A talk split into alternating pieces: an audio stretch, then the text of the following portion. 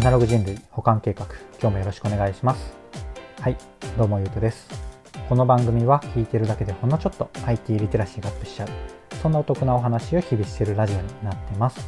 たまたま聞いちゃった方もほんの少し聞いていってくださると嬉しいです。はい。ということで今日は何の話をしようかなっていうと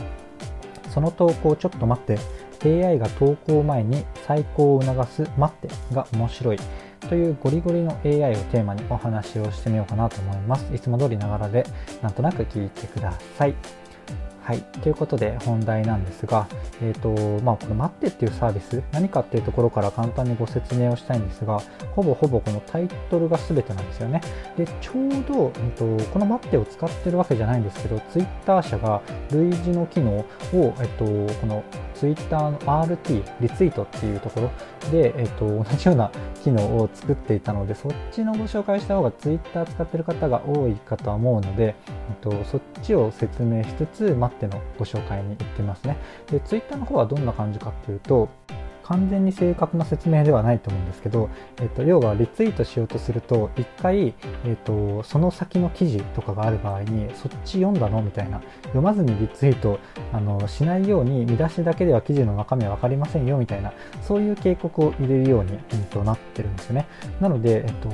なんだろうな誤解ある感じでのリツイートとかそういう誤った情報でのこう拡散みたいなところを減らす狙いっていうのをやってるんですね。それとちょうどこの今回ご紹介しているマッテっていうのは割と近いようなところがあるんですが、それにゴリゴリの AI が入ってるっていう話ですかね。まあ、イメージとしてはそんなところなんですけれども、まあ、冷静に考えると結構違くってその RT とかいうところじゃなくても投稿自体のところに警告が入るような感じですね。あのまあ、良くない言葉とか、うん、なんだろうな基本的にはそういう言葉から判定するしかないと思うんですが誹謗中傷的な言葉とか差別用語的なところとかその今話してるあのどんな言葉が引っかかるかっていうのは僕の妄想なんですがそういうところが入った時に投稿が完了する前に AI が検知して警告をするっていうそんなイメージですかね。で、えーとまあ、こういうのってそんなことやっても投稿する人はするだろうっていういうふうに思う方も多いかとは思うんですが僕もちょっとそれは思ったんですね。ただこのマッテさんのサービスのサイトを見るとあのやっぱり悪意が本当にそもそもある人への、えー、人と、まあ、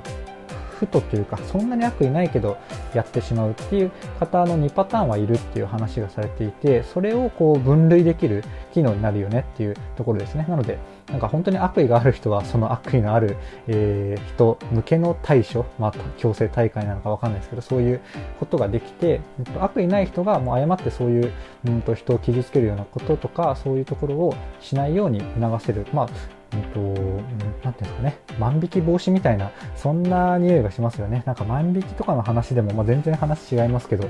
うんと、いろんな意見がありますが、万引きをさせないような環境にすることが大切だみたいな、そういう話があったりするのに、ちょっと近い話なのかなと、ちょっとだけ思いました。すごいちょっとが重なって何言ってるかよくわからなくなってきたんですが、えっ、と、そうですね。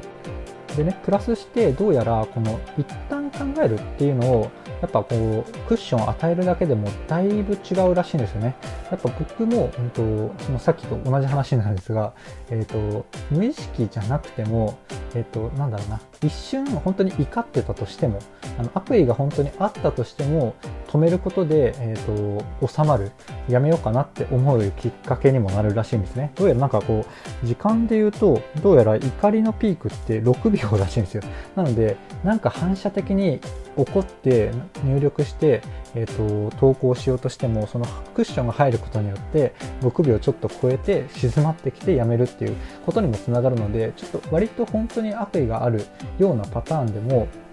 本当なんだろうなそんなに本当覚悟を持って投稿しない限りは収まるような仕組みになるみたいなところがあの結構印象的で面白かったんですよね。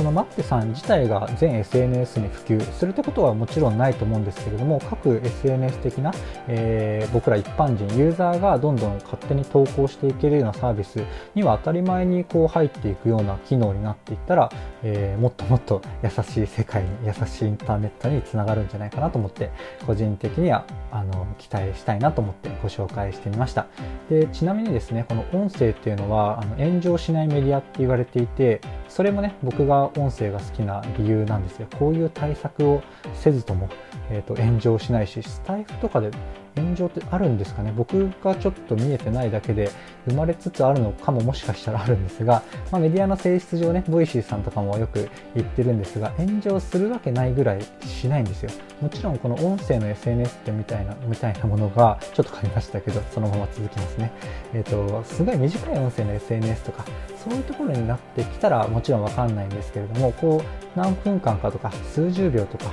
割とこう長めにしゃべる、うん、コンテンツ SNS SNS だと、まあ、炎上は限りなくしにくいというかゼロに近いっていうのがうん、やっぱいいですよねというなんか、うん、なんか僕のただの本当独り言になってきたのでこの辺で終わろうかなと思いますこんな感じで僕の配信ではえっと IT とか Web とかアプリとかそういうニュース的なところを題材にしつつセットで僕の考えとか周辺の知識とか妄想話をお届けするような番組になってますちょっとでも良かったかなとかいいなって思ってくださった方がいらっしゃいましたらいいねとかフォローとかコメントやレターをいただけると嬉しいですはい、ということで最後までお聴きいただきありがとうございました。ではまた。